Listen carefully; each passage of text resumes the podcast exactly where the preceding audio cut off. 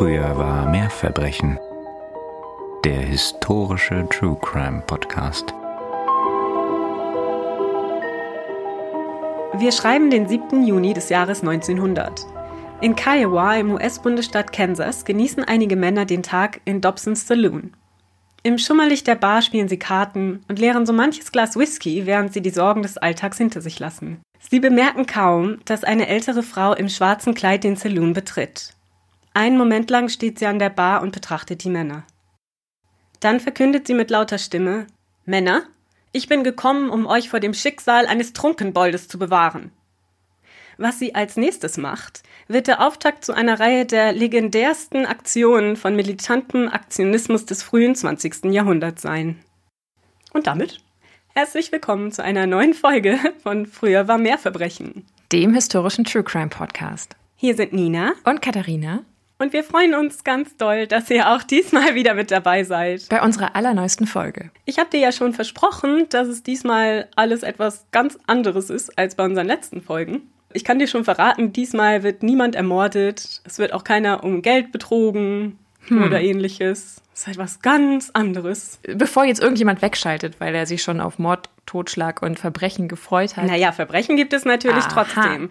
Also die Dame, über die wir heute reden, dürfte einigen Herren und Damen, über die wir schon gesprochen haben, die vorher erwähnten Mord und Totschlag begangen haben, in einem Fall einiges voraus haben. Sie war nämlich insgesamt 32 Mal im Gefängnis. Okay, props to her. Ja. Ich bin slightly impressed. Wir reden heute über eine der aktivsten Mitglieder und eine der militantesten Verfechterinnen der Temperanzbewegung in Amerika des äh, beginnenden 20. Jahrhunderts und natürlich ausgehenden 19. Jahrhunderts, Carrie A. Nation. Uh, jetzt bin ich gespannt. Ich muss sagen, ich wusste eigentlich auch gar nicht so fürchterlich viel darüber, aber als ich dann ein bisschen mehr recherchiert habe, hat mich die Geschichte total gekriegt und ich muss sagen, sie ist halt so eine, ja, wie soll man sagen, Verbrecherin ist vielleicht zu viel gesagt aber sie ist eine Person, die man schon ein bisschen lieb gewinnt. Sie ist schon extrem und sie ist krass, was sie tut. Und das ist natürlich auch nicht in Ordnung, weil, naja, wir kommen gleich dazu. Wir reden gleich über das Leben von Mrs. Nation. Also so ein Typ sympathische Anti-Heldin. Genau. Ich weiß noch nicht mal, ob sie unbedingt sympathisch ist als Person, aber sie ist auf jeden Fall eine echte Figur der Geschichte. Mhm. Also jemand, der halt heraussticht und der sich auch nicht hat abbringen lassen von seinen Gedanken oder von dem, was sie für richtig hielt. Carrie wurde geboren am 25. November 1846 in Gerard County in Kentucky. Ihr Name bei der Geburt war Carrie Amelia Moore. Carrie schreibt man mit IE am Ende. Wie die Figur bei Stephen King. Genau so. Im späteren Verlauf wird sie ihren Namen ändern zu Carrie mit Y. Und warum sie das getan hat, darauf gehen wir dann näher ein, wenn wir da ankommen. Sie ist aufgewachsen auf einer großen Farm in den Südstaaten in Amerika. 1846 kann man sich vorstellen, dann hatte die Familie auch eine Anzahl an Sklaven. Sie hat in ihrer Jugend sehr viel Zeit mit diesen Sklaven verbracht. Also sie war, stand diesen Menschen sehr, sehr nahe und hat sie auch als ihre Familie betrachtet. Und sie sollte auch in ihrem ganzen Leben immer herausstellen, dass alle Menschen gleich sind. Sie war da durch diese Erfahrungen in der frühen Kindheit in dieser Richtung schon gut geprägt. Obwohl das auch da, kann man auch nachher nochmal drüber reden, einige Punkte gibt, die man bei ihr auch nicht unter den Tisch kehren darf. Auch sie war ein Kind ihrer Zeit, leider. Aber im Großen und Ganzen hatte sie da positive Erfahrungen und hatte da Menschen, die ihr viel bedeutet haben. Denn ihre Mutter Mutter hatte eine psychische Erkrankung, die nicht näher definiert wird, aber ihre Mutter hat unter Halluzinationen gelitten und in ihrem späteren Leben hat sie sich für die Königin von England gehalten. Ich meine, wer tut das nicht, aber. Ja, es soll wohl sogar so weit gegangen sein, dass äh, ihre Kinder und ihr Ehemann und so weiter nachher um Audienzen bitten mussten, wenn sie sie sehen wollten.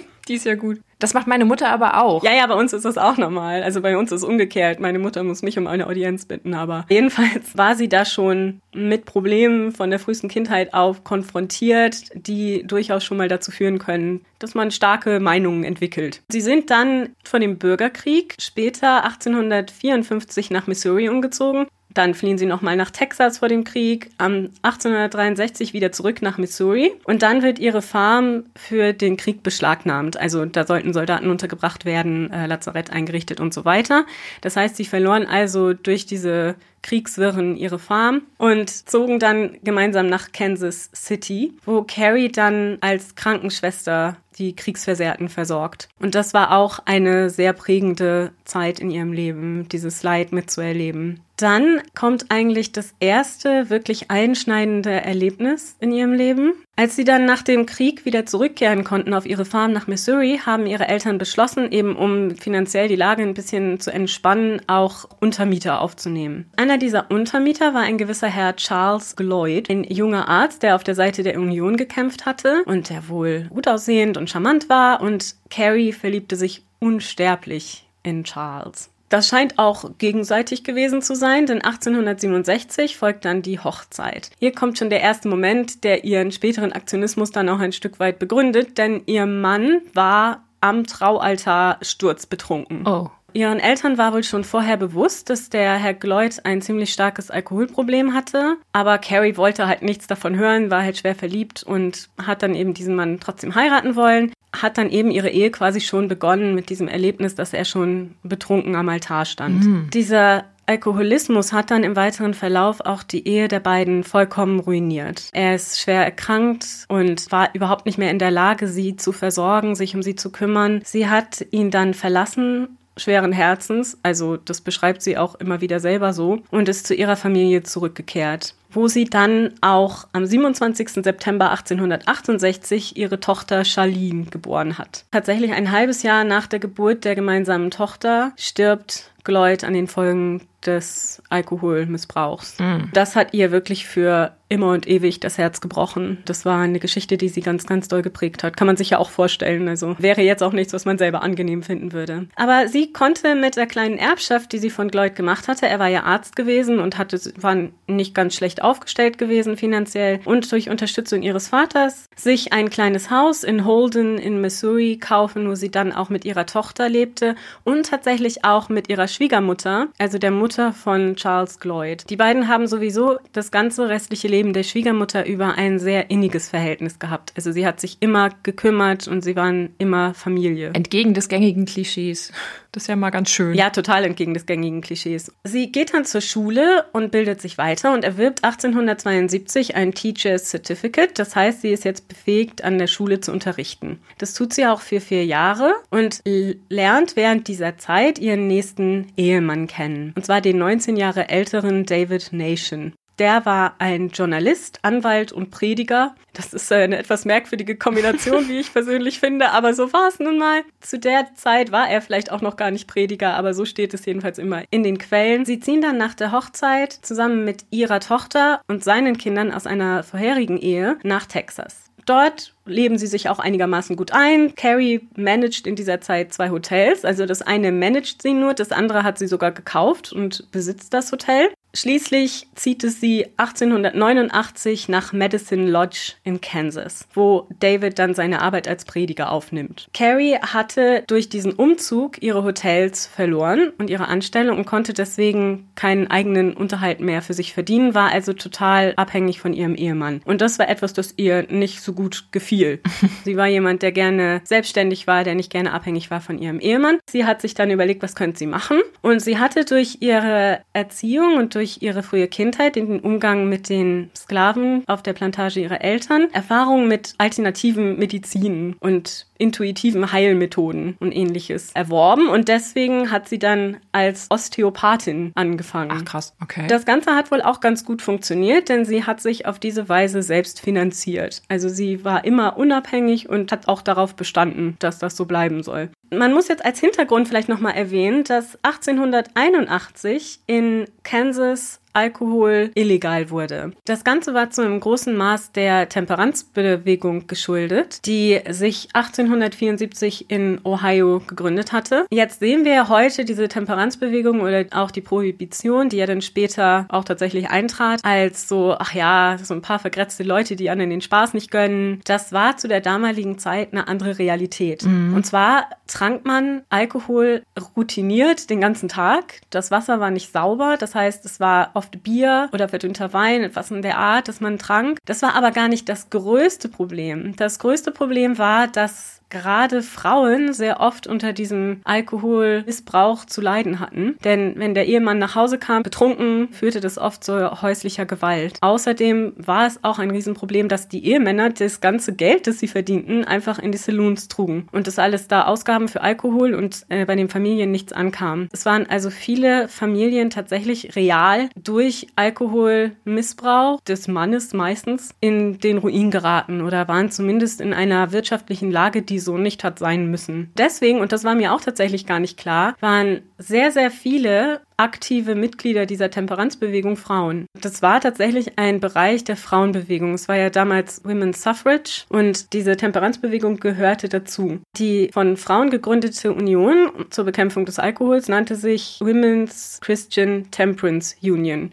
Die haben unfassbar viel erreicht. Und zwar mit friedlichen Protesten hauptsächlich. Also die haben vor Saloons sich hingestellt und gebetet, Hymnen gesungen und so auf diese Weise verhindert, dass die Leute da reinkamen haben den Leuten auf diese Weise auch irgendwie ins Gedächtnis gerufen, was sie da tun. Sie hatten jedenfalls Erfolg damit. Das führte dazu, dass 750 Brauereien ihre Tore schlossen Krass. in der Folgezeit der Gründung dieser Organisation und auch sehr, sehr viele Saloonbesitzer und Ladenbesitzer sich dazu verpflichteten, keinen Alkohol mehr auszuschenken. Das Herstellen und Verkaufen von Alkohol war illegal und sollte eigentlich nicht erfolgen. Das Problem war nur, es hat sich kein Mensch dran gehalten. Es gab also immer noch Saloons und Bars und der Alkohol floss fröhlich überall. Das hat Carrie nicht gefallen, denn sie hatte ja ihren ersten Mann an den Alkohol verloren und hatte deswegen einen Wahnsinnshass auf Alkohol und Alkoholismus und ähnliches entwickelt. Und regte sich jetzt darüber auf, ja auch zu Recht, muss man ja ein Stück weit sagen, dass dieses Gesetz oder diese Verbote nicht eingehalten wurden. Ganz wichtig, es war nicht verboten, einen Saloon zu besuchen oder zu haben, aber du solltest da eben keinen Alkohol trinken, sondern, was weiß ich, Wasser, Saft. Milch. Ja, Milch, genau.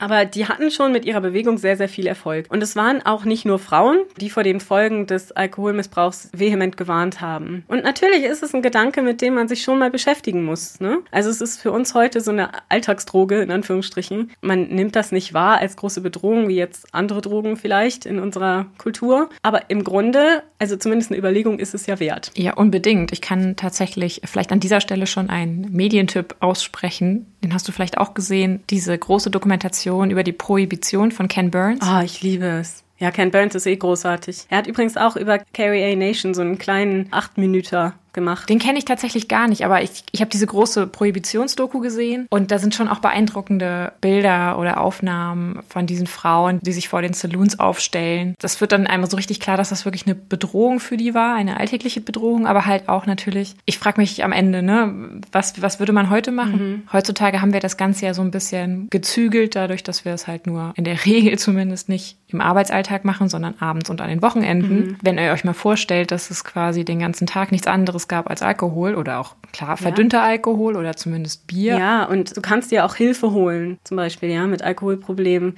Nicht, dass es immer unbedingt passiert, aber zumindest besteht die Möglichkeit und das ist etwas, das uns in der Gesellschaft bewusster ist als mhm. Problem bei dem man Hilfe braucht. Während damals war das halt einfach Lebensalltag, mhm. ja. Also dein Mann ging halt nach der Arbeit direkt und hat sein ganzes Geld in den Saloon getragen. Dass sich die Frauen darüber jetzt nicht gesteigert gefreut haben, kann man auch verstehen. Vor allen Dingen, wenn er dann danach nach Hause kommt und dich erstmal verprügelt. Mhm, genau. Oder eben selber so stark erkrankt, dass er dann stirbt. Also wie bei dem Mann von Carrie Nation. Das ist dann ein sehr prägender Einschnitt in dein Leben. Und das ist dann kein Wunder, dass du eine Aversion entwickelst gegen Alkohol. Also kann ich nachvollziehen. Carrie Nation gründete dann nämlich auch 1874 einen lokalen Arm der Women's Christian Temperance Union. Und da hat sie dann Kampagnen zur Durchsetzung des Alkoholverbots organisiert. Man hat Briefe geschrieben, man hat eben dieses Hymnensingen vor den Saloons gemacht, hat alles versucht, was man konnte, so auf friedlichem Weg diese Gesetze durchzusetzen. Denn was anderes war es ja nicht. Das war ja schon illegal vom Gesetz her. Es wurde nur eben nicht umgesetzt.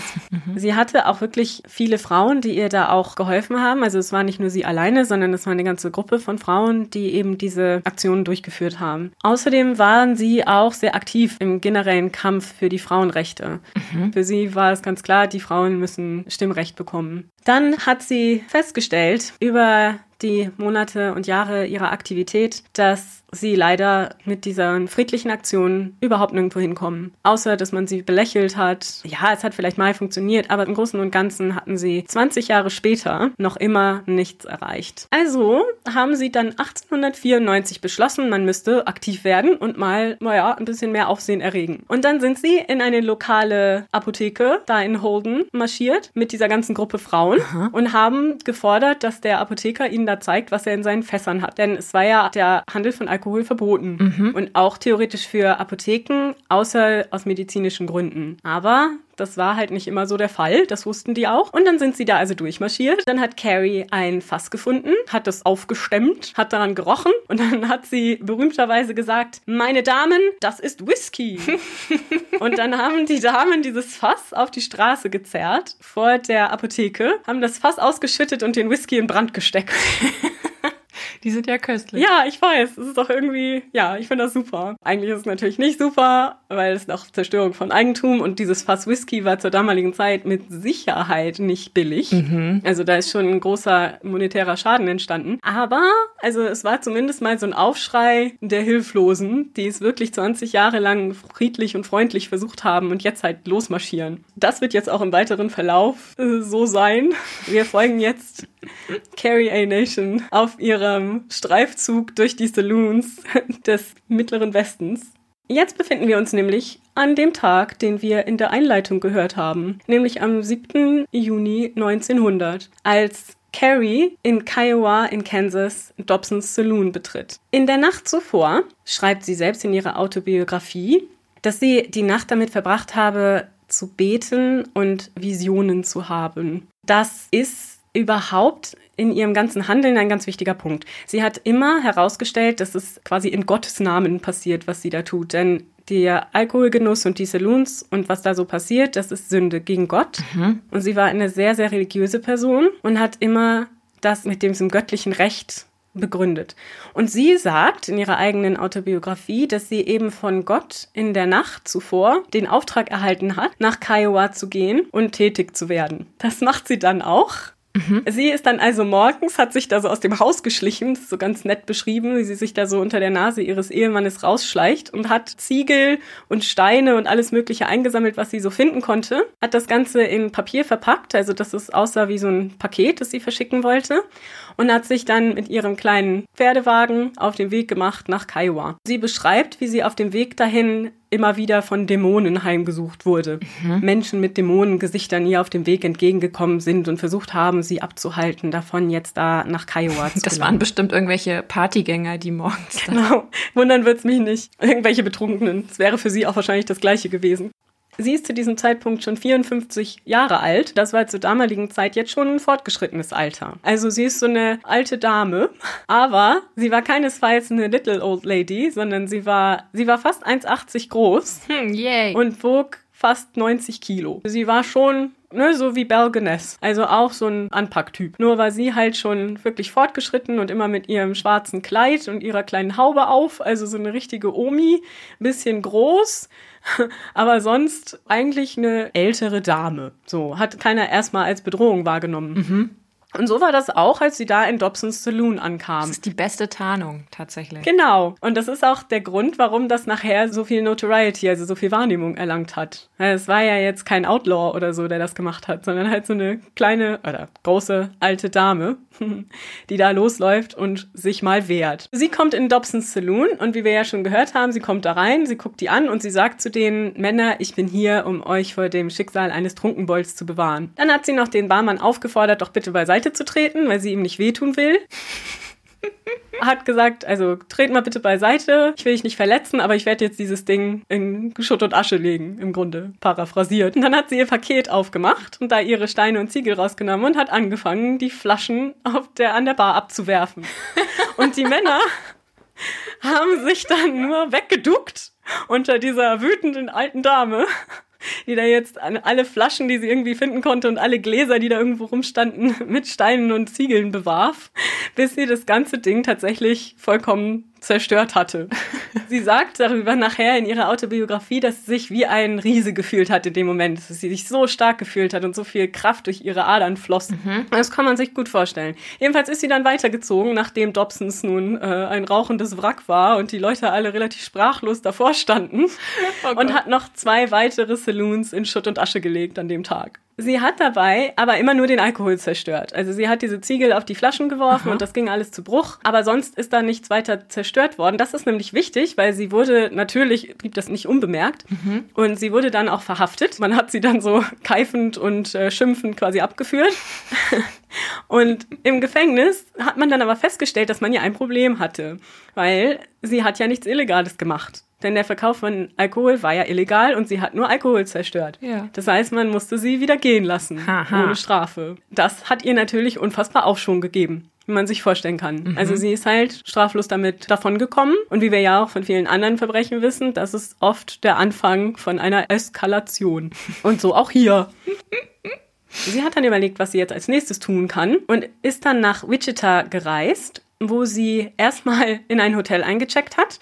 Und da hatte sie sich schon mitgebracht, so ein, so ein Holzschlägel mit einer Metallstange, die sie da dran gebunden hatte. Das hatte sie schon im Gepäck, das hat sie erstmal im Hotel gelassen und ist dann da durch die Stadt gelaufen und hat erstmal die Saloons besucht. Ist da hingegangen und hat mal geguckt, wie es da so aussieht. Mhm. Hat sich fürchterlich darüber aufgeregt, weil da wurde überall Alkohol ausgeschenkt. Sie war wohl in zwölf verschiedenen Bars und die haben alle Alkohol ausgeschenkt, obwohl es illegal ist. Und sie hat sogar Polizisten da trinken sehen. Das hat sie sehr, sehr wütend gemacht. Und dann hat sie sich als nächstes Ziel die Bar im Carey Hotel ausgesucht. Die Bar im Carey Hotel, das war so eine richtige schöne Bar, wie man sich das vorstellt, mit Messingverkleidung und so einem riesigen Spiegel aus venezianischem Glas. Also das war für die High Society, diese Bar. A hat sie das fürchterlich aufgeregt, weil auch die höhere Gesellschaft da quasi dann verleitet wird da zum Alkoholgenuss und das ist alles ganz schlimm. Und was sie besonders geärgert hat, war, dass in dieser Bar ein Bild hing von einem lokalen Maler. Das heißt, die Kleopatra im Bade und zeigt eben eine nackte Frau. Hm. Das hat ihr überhaupt nicht gefallen. Für sie war das so der letzte Funke. Sie hat gesagt, die Saloons, und das ist jetzt auch paraphrasiert, aber die Saloons nehmen den Frauen alles weg. Also ihre Ehemänner, ihr Essen, ihre Würde. Und dann machen sie sie auch noch nackig und hängen sie da an die Wand. Daraufhin hat sie dann sich eben diese Bar auserkoren, ist da reinmarschiert, hat auch in diesem Fall überhaupt gar keine großen Worte gemacht. Mittlerweile hatte man ja schon auch von, der, von ihr gelesen in der Presse ist also los und hat erstmal diesen riesigen venezianischen Spiegel zerstört mit ihrer Stange und so lange darauf eingeschlagen, bis das Ding in Schutt und Asche lag. Dann das Bild, dieses Ölgemälde von der Kleopatra im Bade. Dann hat sie die schwere Registrierkasse genommen und hat die erstmal auf den Boden zertrümmert. und wie immer noch, ne, das ist immer noch diese ältere Dame. Alleine. ist so geil.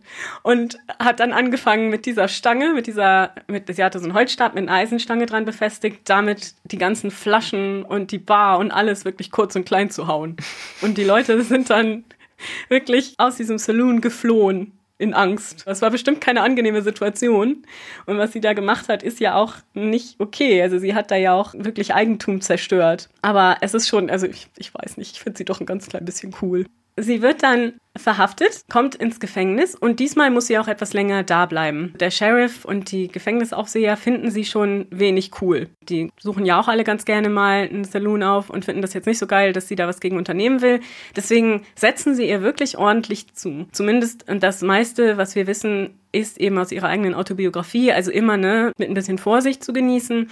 Aber laut ihrer Beschreibung haben sie sie wirklich drangsaliert. Das heißt, sie haben zum Beispiel einen Mann, der ja also psychisch gestört war, neben sie in die Zelle gesetzt und sie musste dann Tag und Nacht sich da diese Reden von dem anhören, damit sie nicht schlafen konnte. Und, und dann haben sie sie auch in Einzelhaft gesteckt tagelang. Die hat ja im Endeffekt nur Sachbeschädigung begangen. Ja, genau, aber es war eben ein Angriff auf dieses etablierte Leben, das die weiterführen wollten. In diesem Fall hatte sie ja eben wegen der Sachbeschädigung ein Problem.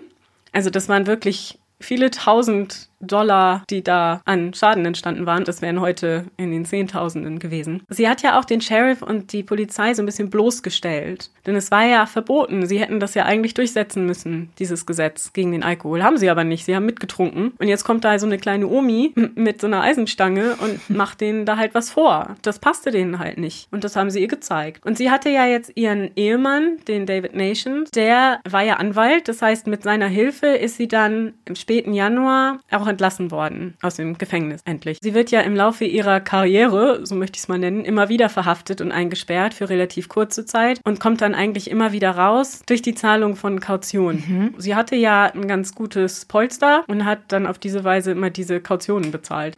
Und der Legende nach ist es so, dass bei diesem Fall in Wichita, also bei dieser Carey Hotel Bar, währenddessen oder im Verlauf dessen oder danach soll sie das erste Mal empfohlen bekommen haben, ein Beil zu benutzen. So ein Hatchet, weißt du, so ein kleines Beil, so ein Handbeil. Mhm. Und das wird später dann auch ihr Markenzeichen.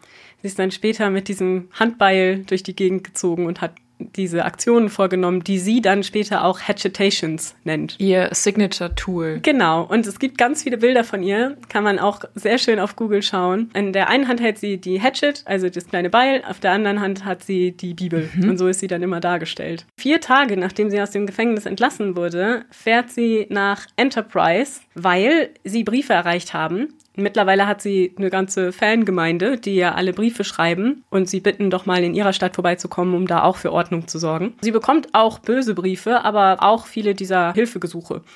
und da hat sie sich gedacht, das macht sie doch mal. Und dann ist sie nach Enterprise gefahren und ist tatsächlich schon begrüßt worden von einer größeren Gruppe Menschen, mhm. die schon auf sie gewartet haben und die nun schon bereit waren, da loszuschlagen. Sie hat dann auch direkt sich umgeschaut, was man denn jetzt so machen kann und hat dann John Schillings Saloon gesehen. Und John Schillings Saloon war zu diesem Zeitpunkt geschlossen. Das heißt, es war alles, alles dunkel, alles dicht. Aber sie hat sich halt gedacht, naja, gut, im Moment trinkt da keiner, aber dieses Höllenloch verleitet Leute dann halt zu anderen Zeiten zum Trinken. Deswegen äh, auf geht's, meine Damen und Herren. Dann ist sie also mit ihrem kleinen Beil da ins Fenster eingebrochen. Also hat erstmal da die Fensterscheibe zerschlagen und ist dann rein und diese ganze Meute Menschen ihr nach. Und man hat dann wirklich diesen Saloon kurz und klein geschlagen jetzt mal einen kleinen Moment, eine Gedenkminute für Herrn Schilling, weil das war halt seine, sein ganzes Habe. Da steckte halt alles drin. Also man kann sich schon vorstellen, was das bedeutet hat, ja, für diese Saloonbesitzer. Alles ein zweischneidiges Schwert, aber es war schon jetzt nicht einwandfrei. Jedenfalls hat sie das gemacht. Und dann ist man nachher auch voller Stolz da wieder raus. Dann hat sie auf der Straße erstmal so eine Rede gehalten. Also sie hat immer diese Reden gehalten, sehr stark vermischt mit religiösen Themen, auch wohl gerne mal von dem kräftigen Amen begleitet, über den schlechten Einfluss von Alkohol und Gottes Willen. Das hat sie eben da auch getan und sie wusste aber nicht, dass unter den Leuten, die da ihr dazugehört haben, auch der Besitzer der Bar war, also dieser John Schilling und seine Frau, Belle Schilling. Die wollten sich dann wahrscheinlich nicht outen unbedingt in dem Moment. Die waren auch einfach mal richtig, richtig sauer, weil sie ja nun gerade so in a stride ihr ganzes Lebenswerk kaputt gemacht hat. Jetzt hatte der John Schilling trotz all seiner Aggression ja das Problem, dass er nicht eine Frau schlagen durfte. Also mhm. Gott sei Dank war das damals auch gesellschaftlich schon verpönt. Also das konntest du nicht machen. Du konntest nicht losgehen und deine Prügelei mit einer Frau anfangen, schon gar nicht mit so einer Omi. Seine Frau hingegen konnte das aber schon. Oh nein. Also kam es zu einer offenen Prügelei zwischen Belle Schilling und Carrie A. Nation auf der Straße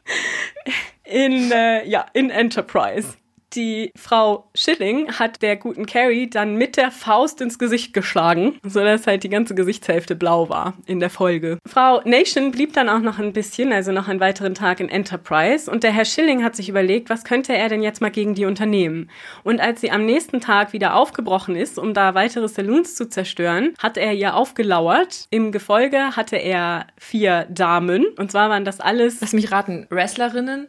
Preisboxerinnen? Nein, Prostituierte, die er dafür bezahlt hat, dass sie Frau Nation angreifen. Für die Prostituierten machte das durchaus auch Sinn, denn das war ja auch ihr Einkommen mhm. in den Saloons und so weiter. Also das war schon auch ihre Lebensgrundlage, die Frau Nation da bedrohte. Diese vier Frauen waren da bis unter die Zähne bewaffnet, auch mit Schlagstöcken und allem möglichen, was sie da so bei sich hatten und haben dann Frau Nation auf offener Straße attackiert. Mhm. Es war wohl so, dass der John Schilling sie festgehalten hat auf dem Boden, während diese vier Frauen dann auf sie eingeschlagen, auf sie eingetreten getreten, also sie wirklich übel verprügelt haben. Ich hatte kurz Mitleid mit ihm, aber jetzt irgendwie nicht mehr. Nee, ich weiß. Das ist uncool. Und es soll nachher angeblich seine Mutter, also von John Schilling die Mutter, gewesen sein, die das Ganze gestoppt hat und gesagt hat, genug mit dieser Schmarach hier, hört auf damit, diese arme alte Frau zu verprügeln. Aber Carrie war zunächst mal in die Flucht geschlagen, ist dann auch nach Hause gefahren. Jetzt sollte man ja denken, wenn man so schlimm einen mitgekriegt hat und wenn man so schlimm verprügelt wurde, dass einen das vielleicht ein bisschen abbringt von seinem Weg. Aber nein, Frau Nation war ja davon überzeugt, das Richtige zu tun und in Gottes Namen zu handeln. Deswegen hat sie dann auch geschaut, wo sie jetzt noch eine größere Bühne finden kann für ihre Hagitations, also für das, was sie da tun wollte, diese Saloons zu zerstören. Tatsächlich begab es sich aber zu der Zeit, dass in Topeka gerade das Parlament tagte und zudem noch die State Temperance Union. Die State Temperance Union ist so die Übergesellschaft für diese ganzen Arme dieser Temperance Unions, die es da zur damaligen Zeit gab. Also sie hatte zum einen ein großes Publikum, eben durch diese Sitzung des Parlaments, aber sie konnte davon ausgehen, sehr viele Sympathisanten zu haben in der Stadt, denn es war ja diese Temperance Union Tagung. Deswegen hat sie das dann ausgesucht und ist am 26. Januar 1901 dahin gefahren. Man hat sie tatsächlich dann schon am Bahnhof empfangen mit Tausenden von Menschen, steht in den Quellen. Und sie soll halt aus dem Zug gestiegen sein in dieser Uniform der Temperanzbewegung, also dieses schwarze Kleid, hochgeschlossen, eine weiße Schleife am Hals. Diese mhm. weiße Schleife war wohl das Zeichen der Temperanzbewegung. Und dann eben alles in schwarz, schwarzes Häubchen, hatte ihre Bibel und ihr Beil dabei, wurde da glühend empfangen von den Menschen. Man hat dann zunächst auf dem Meeting der Temperance Union gesprochen.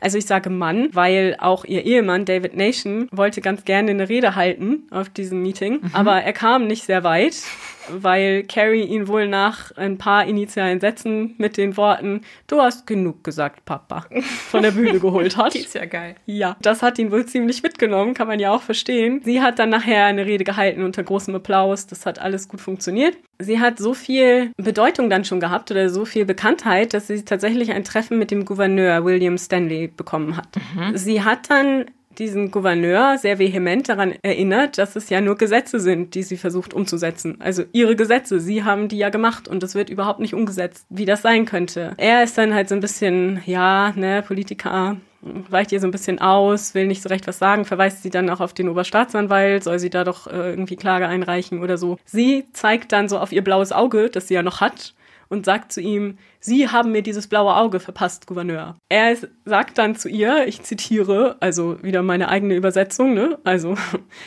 Sie sind eine Frau. Aber eine Frau muss den Platz der Frau kennen. Sie können hier nicht einfach reinplatzen und derartige Unruhe stiften. Ja, fand ich schön. Aber sie stiftet trotzdem weiter Unruhe, denn am 31.01. ziehen Nation und ihr riesiges Gefolge durch die Stadt und wollen mit den Barbesitzern reden. Und in diesem Fall wollen sie wirklich reden. Also sie hat jetzt auch nicht vor, da irgendwas kurz und klein zu schlagen, mhm. aber die Leute haben mittlerweile derart viel Angst vor ihr und ihren Hagitations, dass alle Bars und Kneipen der Stadt verbarrikadiert sind. Sie soll dann gelacht haben über dieses Bild und soll gesagt haben, Zitat, wollt ihr eure Mutter nicht reinlassen, Jungs? Sie möchte mit euch sprechen.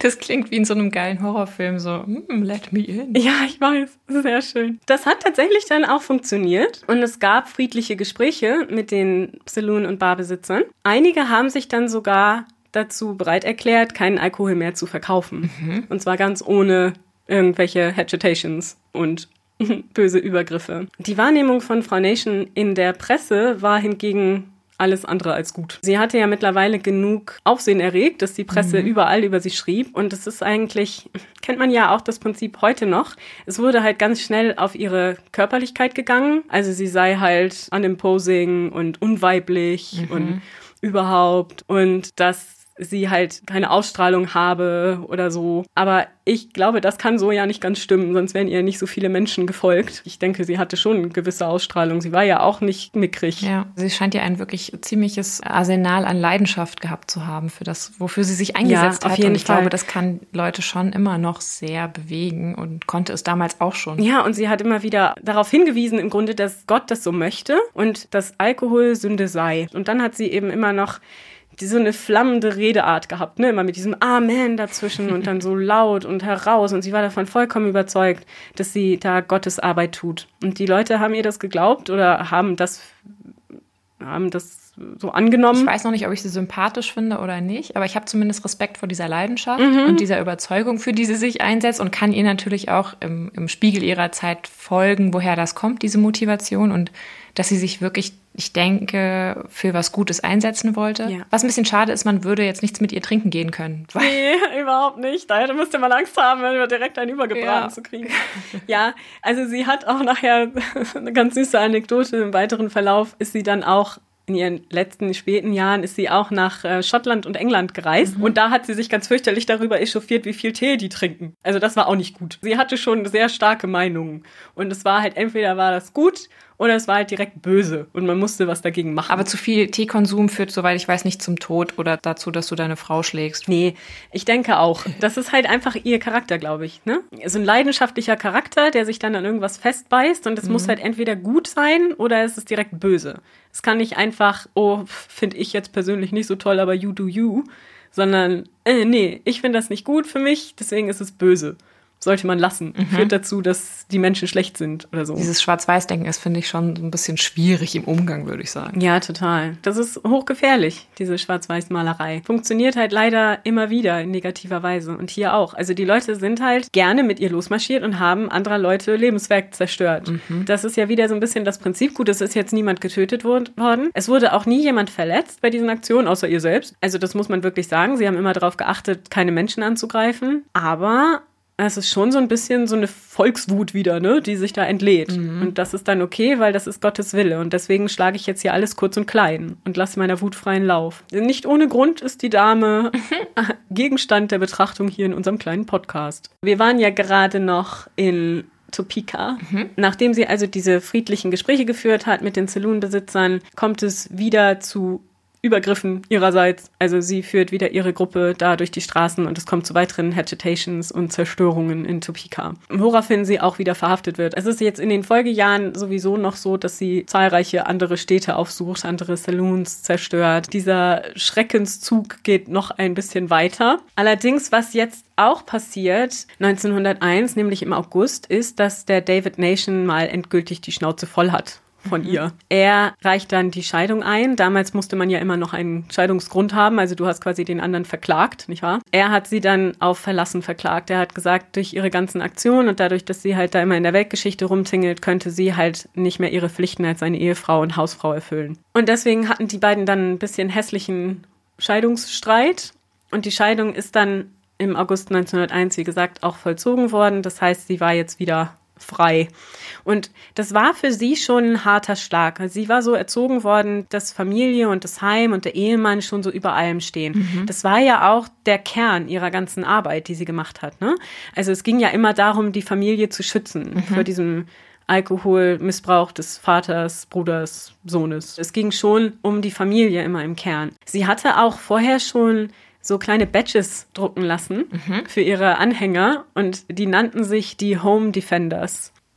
Das war halt so Home Defenders Army quasi, ja. Also die sind schon eben, um die Familie zu schützen, da, das war auch schon so ein Stück weit die Motivation. Und deswegen war natürlich für sie als öffentliche Person und im öffentlichen Bild das jetzt nicht unbedingt so gut, dass sie jetzt von ihrem Ehemann geschieden wurde. Mhm. Kann man sich ja vorstellen. Das ist dann halt direkt so, spielt dieser schlechten Presse auch in die Hände, ne? Dass sie so eine Unfrau sei und man mit ihr ja nicht klarkäme und dass sie ja eh so ein, ja, so ein Mann-Vibe, ne? Was keiner will, so. Also ganz, ganz schlimm. Das ist dann auch direkt direkt so in diese Ecke ging. Also hat sie dann tatsächlich 1901 in Folge dieser Scheidung das Beil niedergelegt und ihren Kampf als Autorin und Verlegerin weitergeführt. Also sie hatte dann, ich glaube, drei verschiedene Zeitschriften gegründet, eben immer mit diesem Thema Temperanz, äh, Prohibition und so weiter. Aha. Aber die haben alle nicht sehr lange gehalten. Sie hatte da große Probleme, das richtige Publikum zu finden.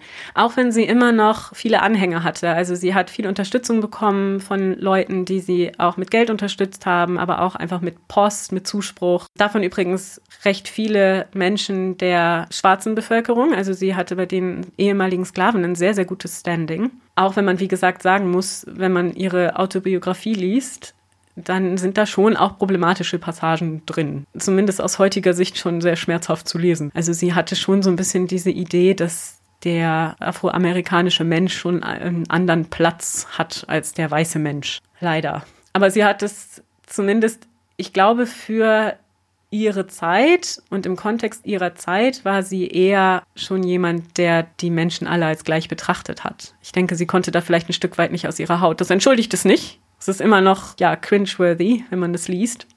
Und natürlich traurig. Mhm. Sie hat auch Kontakt gehalten zu den ehemaligen Sklaven, die sie als Kind großgezogen haben mhm. und wollte auch gerne, dass eine ältere Sklavin, die sie früher eben mit der sie viel zu tun hatte und die sie großgezogen hat, wollte sie auch gerne, dass sie zu ihr zieht. Aber leider war sie kurz zuvor verstorben. Aber die Kinder haben immer gesagt, also die Kinder von dieser Sklavin haben dann nachher auch zu ihr gesagt, die Mutter wollte immer gerne wieder mit ihr zusammenleben und so. Also da war schon ein liebevolles Verhältnis durchaus und kein, ja, kein Herabsehen. Jedenfalls war sie Verlegerin und Autorin und das hat nicht so gut funktioniert. Also hat sie sich überlegt, als Sprecherin und Rednerin weiter ihr Geld zu verdienen. Das hat sie dann auch gemacht und sie hat an Universitäten, in Theatern, also an allen möglichen öffentlichen Veranstaltungen, die sie irgendwie haben wollten, hat sie geredet und mhm. hat da eben über die die Bewegung erzählt und warum das wichtig ist, was es da zu tun gibt und so weiter.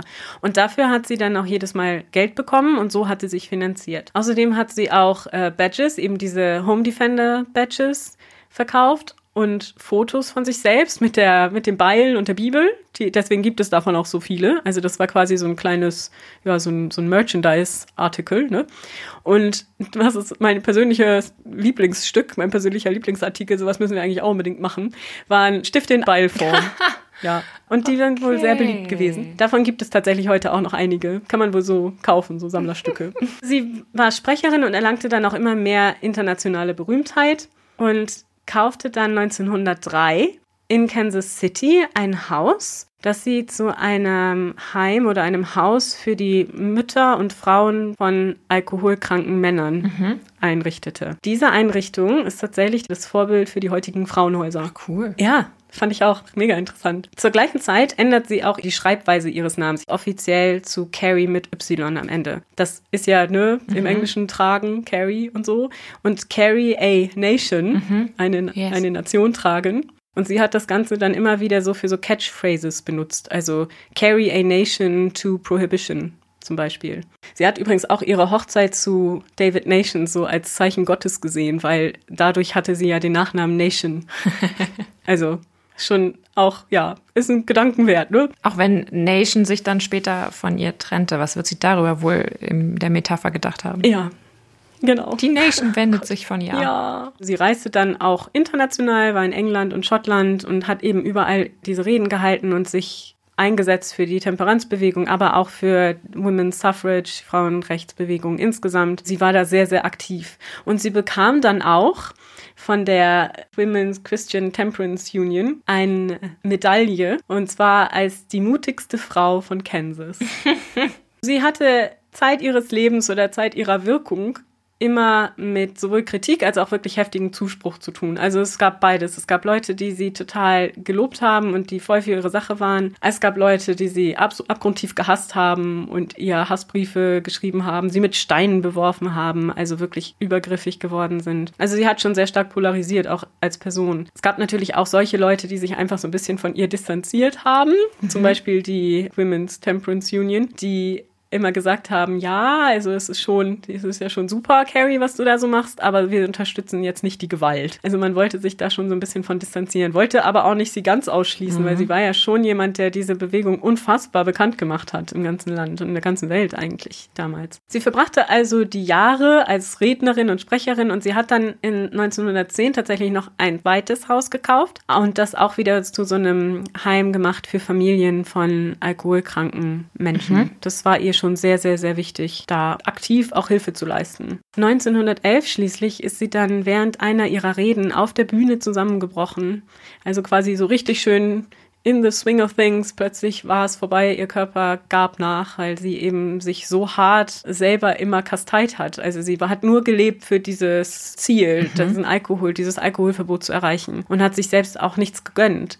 Hat halt nur alles immer ausgegeben für diesen Zweck. Das hat sich jetzt gerecht. Sie war ja auch nicht mehr die allerjüngste zu dem Zeitpunkt. Sie starb dann tatsächlich auch ein paar Monate später in Leavenworth in Kansas. Leider, muss man sagen, starb sie nur ein Jahr bevor die Frauen das Wahlrecht in Kansas bekamen. Hm. Das Prohibitionsgesetz wurde 1919 verabschiedet. Das hat sie auch nicht mehr miterlebt. Acht Jahre nach ihrem Tod hatte das tatsächlich Wirkung gezeigt. Natürlich wissen wir alle, wie das Ganze ausging und dass es dabei nicht blieb.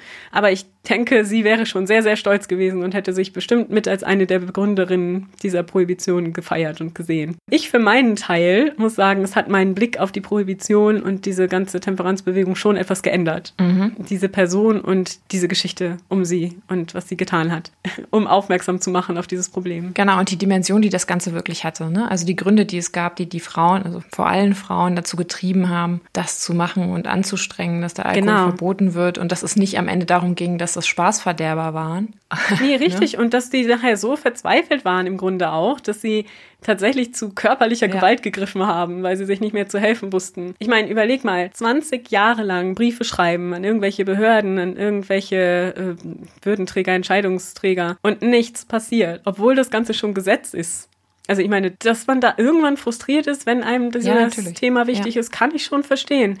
Und sie hatte ja in ihrem Hintergrund diese Erfahrung, dass sie ihren ersten Ehemann verloren hat und dann eben so viel Leid auch gesehen hat, das durch Alkohol verursacht wurde. Also sie hatte schon auch einen Grund dafür. Ich meine, im besten Fall sollte jeder Drogenkonsum so weit gehen, dass du niemand anderen damit tangierst. Dann kannst du ja eigentlich machen, worauf du Lust hast. Ja, richtig. So ist es. Ob es jetzt Trinken ist oder was anderes. Aber in dem Moment natürlich, wo andere darunter leiden, dass du das konsumierst. Und in, da ist es jetzt nun mal mhm. ganz klar so, dass die Familien, die Frauen, die Kinder darunter gelitten haben. Dann macht das Ganze natürlich genau. Sinn zu sagen, hey, das kann so nicht weitergehen.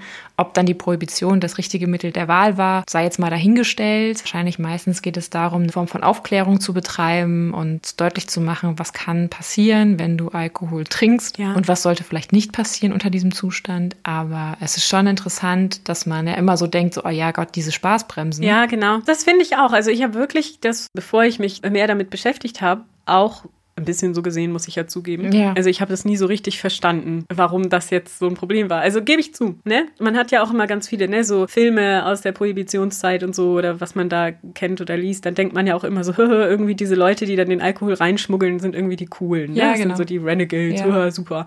Aber dass das Ganze tatsächlich solche Ausmaße hatte und so einen Hintergrund und dass vor allem das Ganze auch so stark mit dem Women's Suffrage verbunden war. Das wusste ich auch nicht. Ja.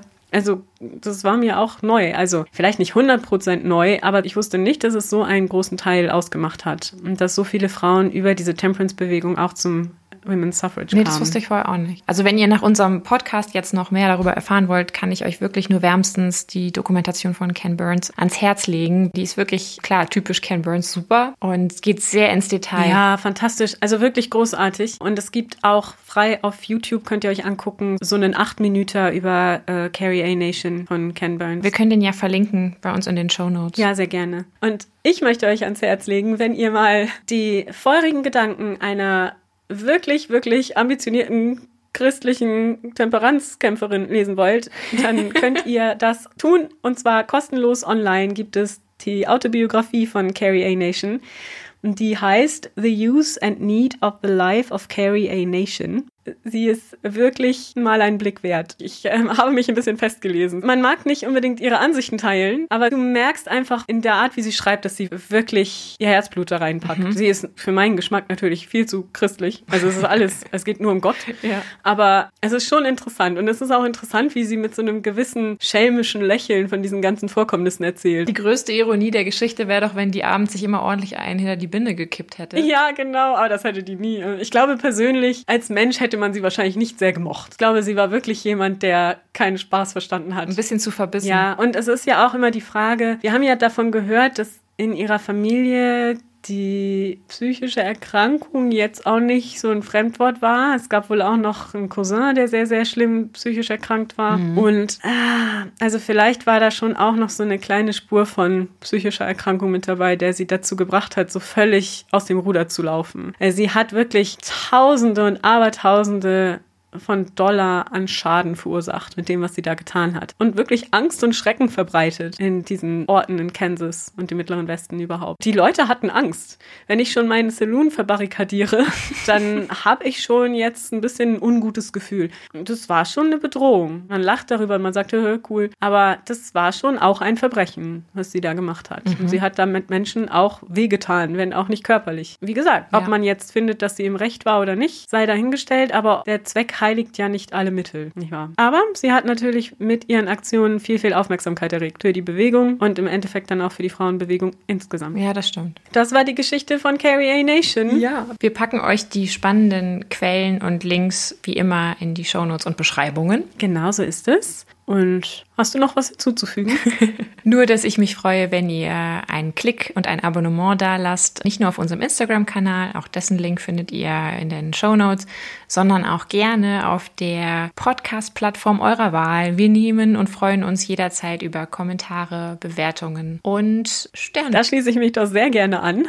Lasst Sterne da. Yes. Und ja, lasst uns wissen, was ihr so denkt. Bis zum nächsten Mal. Ja, bei Früher war mehr Verbrechen. Dem historischen True Crime Podcast.